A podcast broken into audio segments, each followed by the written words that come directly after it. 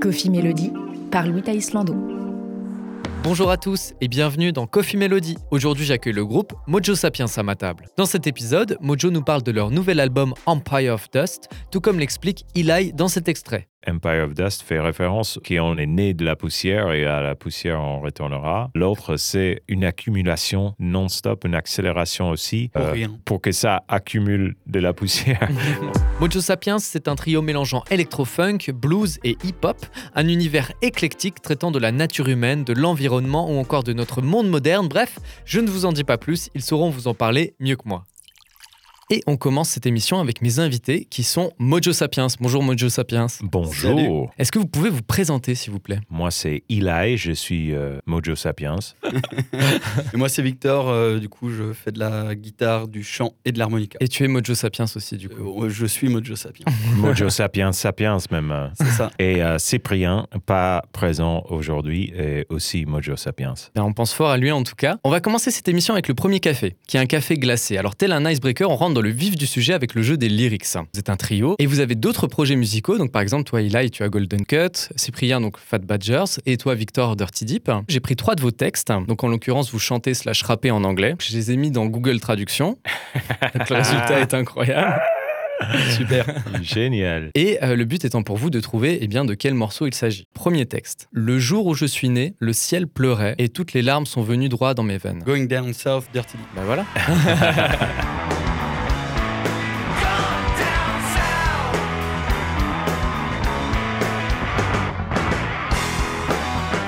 Effectivement, Going Down South de Dirty Deep. Et ce morceau, alors j'ai choisi parce que je le trouve incroyable. Il y a un clip où vous êtes, euh, toi et le batteur, donc Geoffroy, sur une barque en train de tirer à la carabine sur des poissons et un pêcher à faire euh, un peu n'importe quoi en fait sur le. Péché capital. ouais, c'est exactement ça. Surtout le n'importe quoi. On a pêché n'importe quoi. C'était un moment sympa de tournage? C'était un super moment, ouais. Il y a des petites anecdotes que je pense ne pas pouvoir dire à l'antenne, mais euh, on avait peu dormi et euh, c'était vraiment un- une chouette expérience de clip. Je pense que si tous les jours pouvaient être comme ce tournage pour Victor, ça ira. Pas. Il y a un côté un peu roots en fait dans ce clip. Et c'est marrant parce que toi, tu viens du Texas, de l'Alsace. Ouais, c'est un peu ça, ouais. Dans la capitale n'est pas Austin, mais Altkirch. tu pourrais nous décrire un petit peu ce que c'est le Texas de l'Alsace pour nos auditeurs? Bon, c'est une campagne en France, hein, déjà, pour le principe. Après, c'est vrai que vu qu'on est frontalier avec la Suisse et avec euh, l'Allemagne, mais surtout avec la Suisse et Qui, française qui et est un allemande. peu le Mexique des, Qui est un de- peu le- de de l'Europe. De l'Europe Ouais, ouais, c'est c'est ça. Bizarrement, euh, les Suisses, je les compare plus aux Canadiens, quand même, fans de hockey. Ça me fait juste rire de dire ça. Et puis Victor est quand même euh, le plus américain du groupe. Ah bon C'est pas ce que j'aurais cru, mais Ah, euh, ah, ok. Bah, On c'est- va le C'est voir. mon point de vue. on va cas. le voir un peu plus tard dans l'émission. Vous avez fait une tournée euh, il y a quelques mois avec Dirty Deep au Canada, il me semble. Au Canada, ouais, et euh, aux États-Unis, on y était en 2016 et en 2018. Chouette expérience et tout. Ouais, ouais, c'était d'enfer. Aux États-Unis, on y retourne en toute logique ce mois de mai. Ok. Voilà. Au Canada, c'était la première fois que tu y allais? La quatrième, je crois. Ouais, c'était Oh, la-. Tabernacle, quatrième tournée. Ouais. La toute première, je l'avais fait en 2014 en solo, et puis après, on a dû faire euh, 2016, 2018, en 2022. Et c'est le lieu que tu préfères en termes de tournée ou C'est chouette parce que c'est des paysans, quoi. Ouais. Après, en termes de tournée, euh, je pense qu'il y a plein de pays qui ont des avantages et des inconvénients. Et euh, la Bretagne, je pense que ça reste un de mes trucs préférés où aller C'est tourner. vrai Pourquoi la Bretagne? Ils sont fous. Ils sont déjantés, tu veux Ils dire, en sont, termes de. ils sont déjantés, ouais, en termes d'ambiance euh, de public. Je pense que c'est les mieux. Ils ont la médaille euh, d'or de France, en tout cas. euh, de public. euh, C'est ça. Ils devraient être aussi fous en Alsace, du coup, hein, pour d'autres euh, D'autres bah, raisons. Je pense que c'est l'iode. C'est l'iode, ça doit être ça. Alors, deuxième texte. Il faut juste être juste au lieu de juger et de se méfier, discuter des différences et écouter, ne pas regarder avec dégoût. Les civils sont bousculés et insultés par des flics corrompus. Ah, ok. Bah, c'est A Nation of the People des Golden Cat. C'est ça, effectivement, Nation of the People.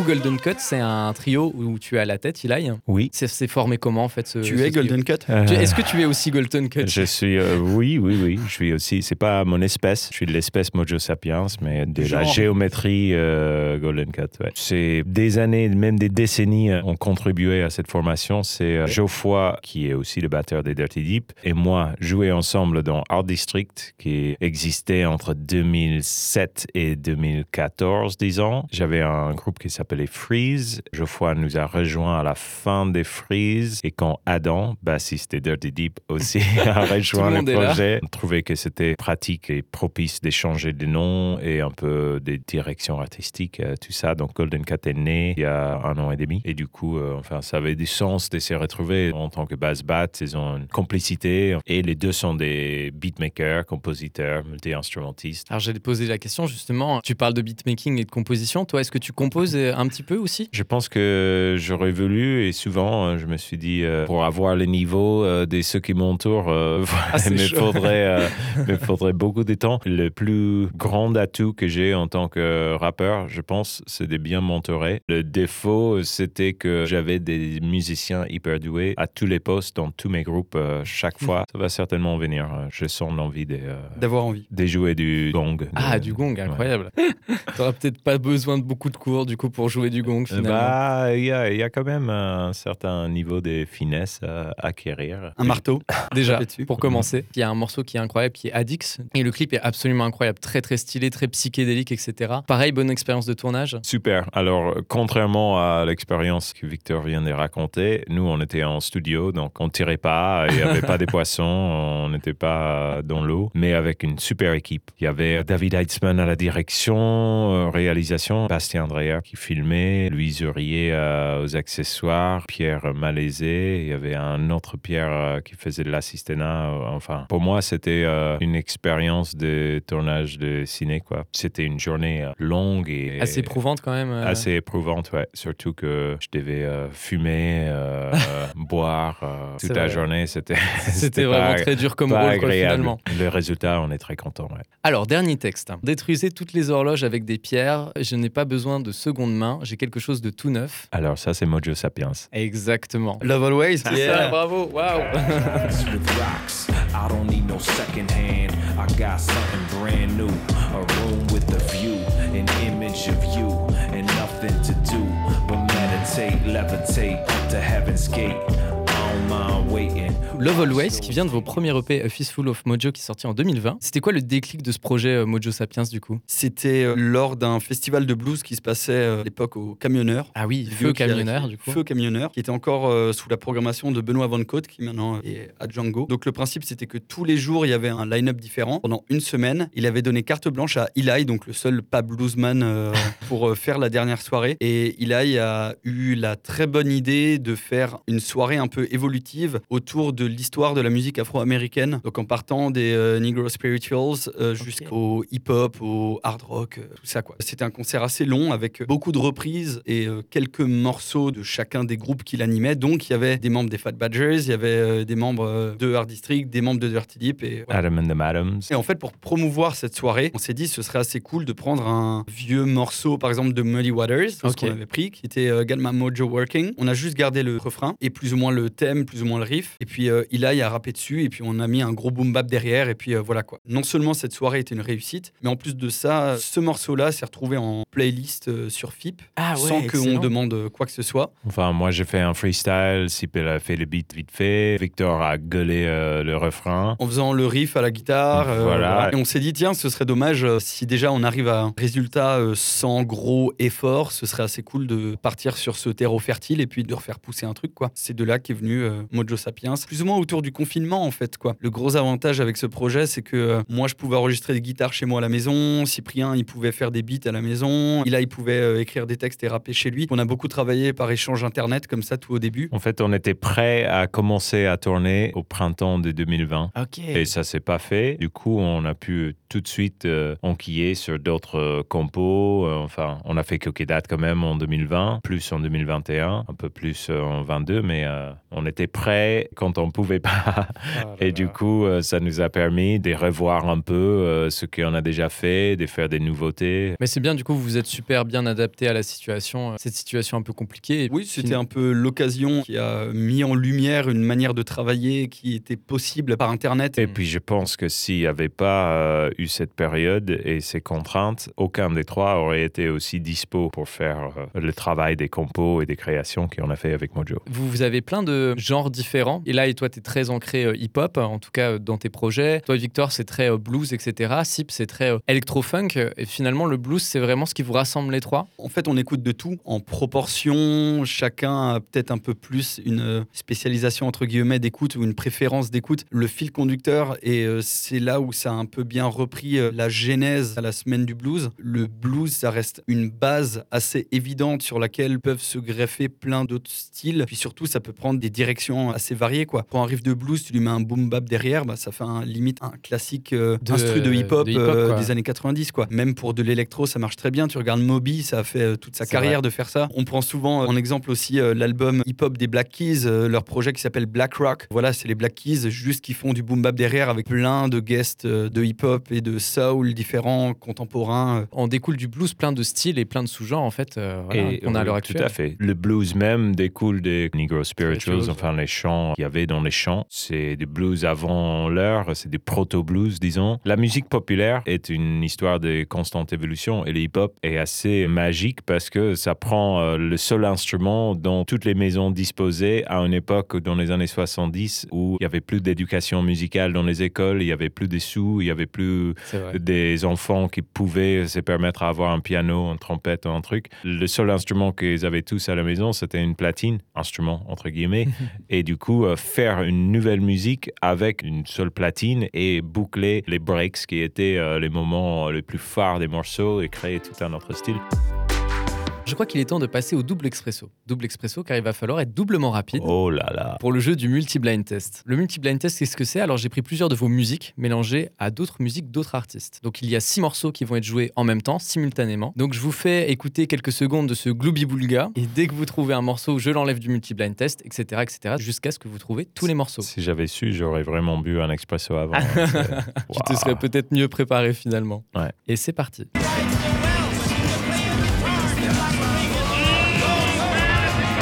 Regarde ma Mojo Working de Mojo Sapiens. Ouais, et il y a. Johnny B. Good de Chuck Berry. Exactement, exactement. Donc il en reste plus que 4.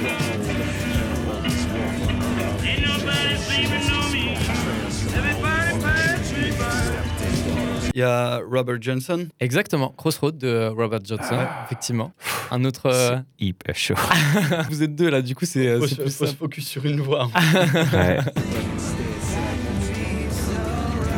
Reconnu ma voix, donc c'est The Only One de Mojo. Et maintenant il en reste plus que deux. Tu reconnais ta voix derrière, s'il te plaît Euh, Quite the Quest de euh, Mojo Sapiens. Effectivement. Et l'autre, hein, Heart of Gold.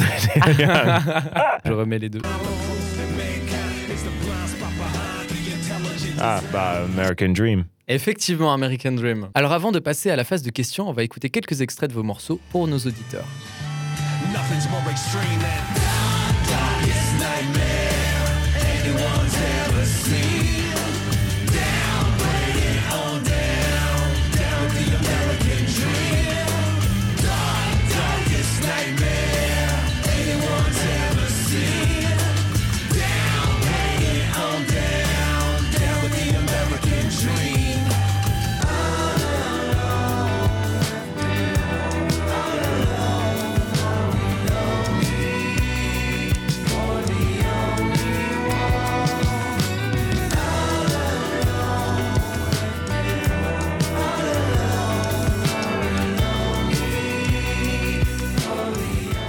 vous avez sorti euh, votre nouvel album, Empire of Dust, qui est sorti le 20 janvier Yeah. et qui transpire vraiment l'Amérique sous le soleil. Et c'est quoi la jeunesse de ce projet? On avait Comment plus de nouveaux morceaux.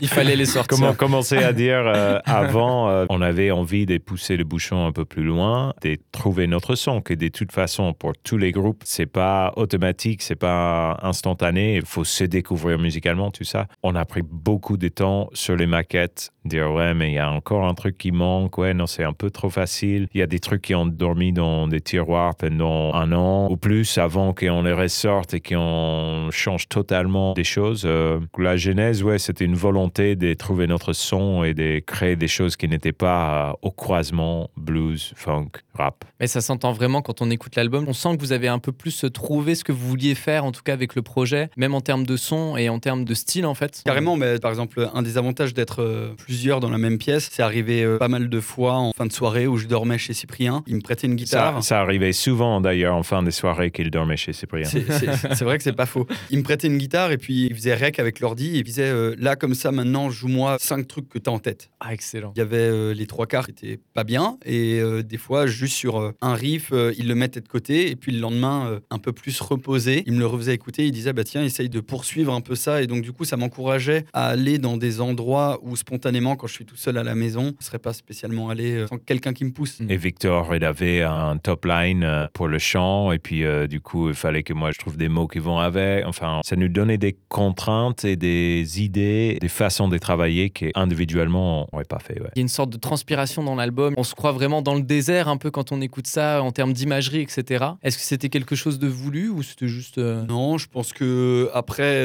une fois que tu as fait quelques morceaux, que tu t'as sélectionné parmi ces morceaux-là, il commence à y avoir une couleur ou une cohésion peut-être qui t'incite sur la suite des compositions? Mais curieusement, maintenant euh, que tu en parles, c'est vrai qu'on a fait le shooting photo autour de euh, ce thème-là. On a nommé euh, le disque euh, Empire of Dust, c'est de la poussière. Mais euh, avant, je pense que Waiting All Night Long, on le voit vraiment comme dans une voiture qui trace sur une route euh, de l'Ouest américain. On avait même envisagé de faire euh, Un, un, clip, et, et on euh, s'est fait réenfermer euh, à la maison euh, où Ouais. on devait rouler en buggy euh, dans le désert euh, en. Espagne. Et en fait, je pense que la frustration de ne pas avoir pu faire ce clip s'est reportée sur, sur l'imagerie qu'on voulait donner à la suite du projet. Quoi. J'ai toujours eu un peu ces paysages et ces images euh, en tête. Alors, pas pour chaque morceau, mais euh, autour de beaucoup. C'est une musique euh, qui s'écoute en bagnole. Vous aviez cité effectivement Empire of Dust, donc c'est le titre de l'album. Tout ce côté poussière, il y a quelque chose de très humble, je trouve, en fait, dans la démarche de cet album. Tout ce qui est là ne restera pas indéfiniment et il faut juste qu'on profite de ce qui est présent. Pour moi, la période que nous avons traversée, nous traversons encore, ça peut mener à deux conclusions. La première étant, nous sommes éphémères, tout est éphémère, nous avons besoin de prendre chaque jour comme le seul moment qui existe, enfin, d'être présent dans le présent et basta. L'autre, c'est que les temps s'accélèrent, la société, la vie, euh, tout va plus vite qu'avant et en fait, euh, on n'arrive pas à tenir une course vers euh, plus de consommation, plus d'argent, plus de réussite. Empire of Dust fait référence qu'on est né de la poussière et à la poussière on retournera. L'autre, c'est une accumulation non-stop, une accélération aussi. Pour euh, rien. pour que ça accumule de la poussière. enfin, c'est l'image des déchetteries, euh, des tas. On a puisé dans les ressources de la terre pour construire des choses qui sont finalement sans utilité et pas pérennes. Euh, C'est humble, mais en même temps, c'est désespérant. En même temps, c'est plein d'espoir parce que euh, se rendre compte, c'est la première chose à faire. Il faut regarder les choses d'en face, mais il faut pas non plus. euh, Pas les couler. Quoi. Ouais. Alors, il y a le premier single qui est The Only One, qui parle de la solitude, le fait qu'on soit effectivement seul euh, sur Terre. On en parle avant, le fait de commencer poussière et de terminer poussière. C'est quoi pour vous votre vision de la mort euh, En fait, qu'est-ce qui se passe après, etc. Oula. Ça va être long. Moi, je crois en la réincarnation, mais c'est très réducteur. C'est pas juste ça la question. Nous sommes des corps avec des énergies, ou des énergies avec des corps en fonction de la hiérarchisation qu'on veut donner. Pendant notre vie sur Terre, on possède de ce corps qui nous permet de mettre en action tout un tas de choses. Il y a un moment où le corps cesse d'être, mais l'énergie reste. Pour moi, il faut apprendre qu'est-ce qu'on est censé faire pendant cette vie avec cette énergie, avec les cocktails des compétences et des envies, des passions qui est le nôtre. C'est le travail d'une Bah, vie. Bah, c'est vraiment super inspirant en tout cas. Toi, Victor, t'as quoi comme vision? Je sais rarement trop où me placer par rapport à ça, dans le sens où euh, je suis persuadé d'un concept de réincarnation relativement aussi, euh, qui se baserait un petit peu sur euh, ben, pourquoi il y a des gens euh, sans effort qui sont doués sur des trucs et d'autres pas. Il doit y avoir des raisons. Je suis relativement en accord avec Eli sur le rapport corps et le rapport énergétique. Après, je pense que la psychologie autour de ça, c'est un peu la candeur entre la naissance et l'adolescence et le passage à l'âge adulte jusqu'à le déclin de notre corps. C'est un travail d'une vie, du coup, d'acceptation de la fin d'une de nos réincarnations ou d'une de nos choses dans laquelle nous sommes conscients le présent. Personnellement, je me rappelle pas d'avant ma naissance et je pense que ma naissance suivante, je me Pas rappellerai encore. pas avant. Peut-être, je sais pas. Mais c'est un, un long travail euh, et je pense qu'effectivement, euh, le seul truc où je suis persuadé, en tout cas de mon expérience, c'est que le passage à l'âge adulte, où tu te rends compte de ça, tu passes ton temps à essayer d'accepter cette fatalité et travailler dessus avec des moments où tu es enjoué de cette fatalité et des moments où tu es paniqué de cette fatalité. Et voilà, tu fais des dents de scie. Alors c'est le moment de boire un petit ristretto. Ah, je me suis dit, quel genre de café va nous sortir après? Un café On italien. va pas dormir ce soir. hein. Ah non, attention. Alors autrement dit, c'est le moment corsé de l'émission qui s'appelle Confession. On se livre un petit peu, mais vous l'avez déjà bien fait euh, avant. Par exemple, toi, Victor, concernant tes parents, t'as suivi le pas ou t'as réagi de manière opposée à eux par rapport à la musique? Mes parents n'écoutent pas spécialement trop de musique. Je me suis fait un- mon éducation plus ou moins tout seul. J'ai un grand frère qui était toujours intéressé par la musique, mais j'ai quand même plus ou moins fait mon éducation tout seul euh, par rapport à Moi, j'ai fait des études de géographie à la base et je me suis mis à la musique relativement tard. Je me suis mis à la musique plus ou moins euh, pendant que j'étais à la fac. J'ai commencé mon projet Dirty Deep à ce moment-là. Quand j'ai eu ma licence de géographie, j'ai commencé à rentrer de l'argent en fait parce que je faisais des concerts et que j'avais jamais euh, trop travaillé avant, forcément, vu que j'ai fait un parcours universitaire. J'ai pris la décision d'arrêter mes études et de faire uniquement de la musique. Et pour euh, pas contrarier trop mes parents par rapport à ça, étant donné qu'ils sont les deux enseignants, maintenant à la retraite, bah, je leur ai dit que j'avais trouvé un travail et que j'avais trouvé un appart et tout ça. Et en fait, euh, j'habitais dans ma camionnette sur le parking de la fac pendant un an. J'ai fait mes premières armes avec Dirty Deep comme ça, donc euh, je partais en tournée. Puis après, je revenais à Strasbourg, je garais euh, ma voiture sur le parking de la fac et Bah, puis... euh, Il a arrêté les études, mais il a jamais quitté la fac. c'est ça. Finalement, comme beaucoup d'étudiants, hein. c'était pas vraiment pour être en opposition, mais je voulais attendre d'avoir confirmé mes bases pour euh, ne pas les inquiéter. Quand je suis arrivé avec déjà une situation un peu plus installée, je leur ai dit que voilà, euh, Je vous ai menti. je vous ai menti, j'ai habité dans ma voiture jaune pendant un an et puis euh, ça fait environ six ans que je suis musicien euh, avéré professionnel et maintenant ils sont rassurés. Maintenant, ça va. J'allais te poser la question justement. Maintenant ça va. Et toi, Eli? Mes parents étaient des mélomanes, tous les deux. Ma mère euh, chantait un peu, mais mon père, il a fait de la batterie dans un groupe de rock euh, à la fac. Il a arrêté ça un peu de temps après, mais il y a un 45 tours euh, qu'ils ont enregistré dans Ah, le sous-sol d'une église, euh, The Preachers, ça s'appelait. Du coup, ça fait quelques années qu'il fait des percus avec un groupe euh, des covers euh, de rock euh, classique qui tournent dans la région. Et surtout, je pense quand j'étais jeune, il faisait le MC des soirées où il y avait d'autres groupes qui jouaient, il y avait des concours, enfin, il faisait beaucoup ça. Donc Peut-être que ça maintenant, vient de là, quoi. maintenant ouais, avec le recul, il a toujours aimé être sur le devant de la scène. Maintenant, il, il repasse les émissions de la télé locale des années 80 quand moi j'étais tout jeune. Et lui, il animait le jeu télévisé aussi. Et je viens de voir une image de lui. euh, il regarde les caméras, il parle bien, il présente le jeu, tout ça. Et en fait, je me dis, ah ouais, vraiment, je tiens beaucoup de lui. euh. Ma mère est plus réservée, mon père, il est très extraverti, euh, sociable, tout ça. Et puis, euh, j'avais deux grands frères comme Victor qui ont été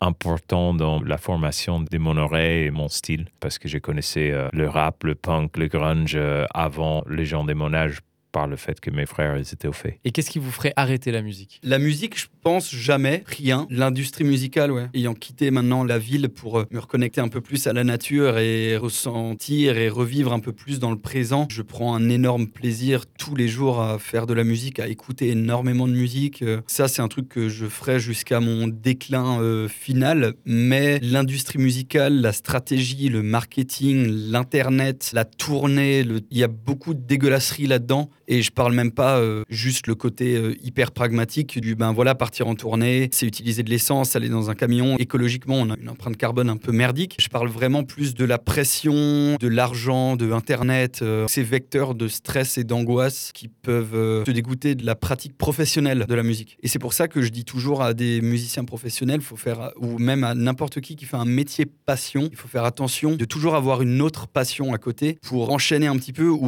au moins de garder le côté passion dans la musique et pas de tout mettre dans le même panier du professionnel parce que c'est ça qui peut faire dégoûter et arrêter intégralement la musique et je trouve que c'est dommage euh, plus au point quoi parce que c'est super de faire de la zik. Pour rebondir sur ce qu'il a dit euh, Victor, moi je pense que je ferai toujours de la musique, mais euh, pas toujours pour vivre euh, certainement. Je m'extirpe aussi de la ville, pas pour m'éloigner de tout, mais pour retrouver le calme, sérénité connexion au vivant auquel j'aspire, mais du coup pour pouvoir mieux le véhiculer euh, à travers des chansons ou prendre un peu de distance avec tout ce que me déplaît dans euh, notre société actuelle. C'est une passion d'abord et on sait quelle chance on a. On aura toujours des choses à dire, des idées. Enfin, la création est humaine. Ça n'a pas besoin d'être euh, musical, mais je pense qu'on a tous ce besoin, cette envie sous-jacente de euh, créer quelque chose.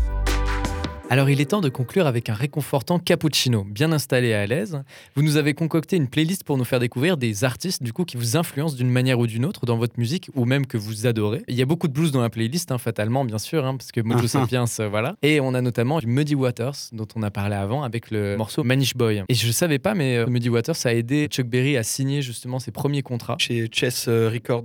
Je savais pas non plus que les Rolling Stones tenaient leur nom euh, de Muddy Waters. Ouais. Et, incroyable. et l'ont fait aussi euh, découvrir au Royaume-Uni euh, 20 ans plus tard. Ouais, ils ont Euh, fait, en fait, ils ont relancé sa carrière parce que quand Muddy Waters est arrivé sur les ondes et a signé chez euh, Chess Records, il a vécu un peu un déclin de popularité au moment où le rock and roll à proprement parler euh, est né, donc par euh, Chuck Berry, et puis à la suite de Chuck Berry, Elvis Presley et tout ça quoi. Sa popularité dans les charts a descendu à fond, et quand les Stones ont voulu enregistrer leur premier album, ils sont venus aux États-Unis, ils ont enregistré chez euh, Chess Records dans leur studio pour faire découvrir ou redécouvrir cet album-là en Angleterre, et ben ils ont embarqué euh, Muddy Waters avec. euh, lui est arrivé sur les ondes en Europe et ça a relancé sa carrière jusqu'à euh, sa mort. Le nom des Rolling Stones, ça vient, il me semble, même du morceau. euh, c'est soit Manish Boy, soit le riff à l'envers. C'est pas euh, Tintin, Tintin, Tintin.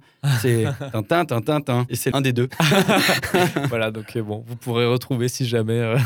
et vous avez aussi mis un morceau de funk que moi j'aime beaucoup, en tout cas que je trouve vraiment très très cool, qui est euh, CC Strut, The Meters, Ouais, ouais. exactement. Qui est un morceau de funk instrumental que j'ai découvert moi dans Jackie Brown de Tarantino. Je sais pas si vous c'est la même chose ou pas du tout. euh. Je pense pas. Tarantino, euh, dans tous ses films, euh, sort des pépites et c'est toujours un plaisir. Mais euh, pour revenir sur les Rolling Stones, The Meters, c'est référé par euh, Mick Jagger comme the best fucking group ever. Je vais avoir une citation un peu plus locale, mais qui m'a toujours fait rire. C'est un jour, il y a quelqu'un qui a demandé à Geoffroy Sourpe, le batteur et de Golden Cut et de Dirty Deep, qui lui a demandé pour toi, c'est quoi le groove? Puis il a juste répondu The Meters. C'est vrai. Leurs morceaux en tout cas sont très très cool. Celui-là en particulier, vraiment. Bah, y- c'est- ouais, j'avais un peu le choix et je me suis dit, bon. euh, New Orleans, baby. ouais. Alors, on a aussi d'autres choses hein, dans votre playlist. On a notamment du hip-hop aussi, donc euh, Tribe Called Quest, et en particulier euh, Can I Kick It, de leur euh, premier album. Yes, you can. Oui, il y a ça qui est répété dans le morceau. Victor, est-ce que ça a été ton premier pas dans le hip-hop? Je pense que c'était Gangstar. À la base, je suis euh, skateboarder aussi à côté. C'était le morceau d'ouverture de la DC Shoes vidéo de 2004, la part de Josh Callis. Full clip de Gangstar. Do you want to mess with this? Yeah. For me, uh, one of the best yet. Ah, génial. Pour moi, c'était un peu le triptyque, c'était Wu-Tang, Gangstar et A Tribe Called Quest avec de la soul. C'était un peu les quatre groupes, euh, moi, qui ont fait mon introduction au hip-hop, dont je suis toujours aussi fan. Je dirais dans ces groupes-là, c'est Wu-Tang qui se démarque plus que les autres. Enfin, Ouais. il y a Un peu plus Premier, ouais, Premier, ça. De La Soul et Tribe Called Quest, ils ont toujours eu. euh, je viens de dire Tribe Called Quest. Yeah, bienvenue en Alsace. Je m'auto-soule. Les trois étaient euh, très influencés par euh, le jazz dans leur prod, des trucs comme ça. Après, euh, ça dépend quelle époque et quel titre, bien sûr. mais- Vous avez mis aussi Beastie Boys, très différent du coup, qui vient du punk à la base et qui a incorporé le hip-hop sur du punk et qui est assez incroyable. Très différent des Tribe Called Quest, mais en même temps, quelque part, il y a cette énergie rock. Pour ceux qui ont fait, c'est clairement ça. On a fait du Beastie Boys à cette soirée carte blanche à la Semaine Ah oui. des Blues, je me souviens bien. En hip-hop, il y avait Nas aussi, Get Down. Get Down. Il y a riffs des funk, il y a James Brown. D'ailleurs, le père ou le grand-père de Nas, c'était pas Le un père, bluesman, euh, ouais. c'est le père qui est Olu un bluesman Dara. très connu. Ouais. Nas a fait plusieurs morceaux. Je crois qu'il en a fait deux avec son père. Je préfère les morceaux de Nas et les morceaux de son père, mais pas forcément ceux qu'ils ont fait ensemble. C'est pas ce que C'est pas faux. Et vous avez mis aussi euh, The White Stripes? Je sais pas si c'est un- directement une influence Mojo Sapiens, si ça me faisait penser à Dirty Deeps. J'ai ces morceaux en tête depuis un bon mois, donc euh, j'avais envie de le, le mettre. De le Dropper. tellement simple, mais c'est tellement beau. C'est Jack White. Ouais. La batterie, et ça casse pas à trois pattes à un canard. Enfin, Ça tombe bien, le- les canards n'ont pas trop pattes. Alors, on va terminer euh, cette émission avec les mots de l'artiste. Mais le digestif. Le calva. Ouais, le Irish Coffee. Il n'y a plus de café, là, on en a beaucoup trop bu euh, pendant l'émission. J'ai juste un calva, ça m'ira très bien. Alors, vous avez sorti effectivement votre premier album, Empire of Dust, ce euh, vendredi dernier, donc le 20 janvier. Est-ce que vous avez d'autres actualités, des concerts de prévus, d'autres sorties, etc. Tout à fait. On joue ce samedi à Unang au festival Complicité. Dans C'est les pas des. euh, c'est pas Mhm. les Sungo, mais c'est pas bien loin. On a un clip à venir pour euh, The The Only One. Donc, on a sorti un clip avec l'album The American Dream. Puis après, n'hésitez pas à nous rejoindre sur les différents réseaux sociaux pour euh, la suite des événements. Mojo. Sapiens Music. On a des dates euh, prévues pour euh, printemps et été euh, déjà. Trop chouette. Effectivement, n'hésitez pas à aller euh, les suivre sur les réseaux pour euh, être au fait de tout ça, à aller streamer effectivement leur dernier album Empire of Dust. Disponible sur toutes les plateformes, mais aussi en vinyle et en CD. Vous avez passé un bon moment? Excellent. Quand? Eh ben, Ça m'a fait plaisir de vous avoir en tout cas. N'hésitez pas à aller les suivre sur tous leurs réseaux et à aller streamer leur dernier album. Et moi je vous dis à bientôt pour un nouvel épisode de Coffee Melody.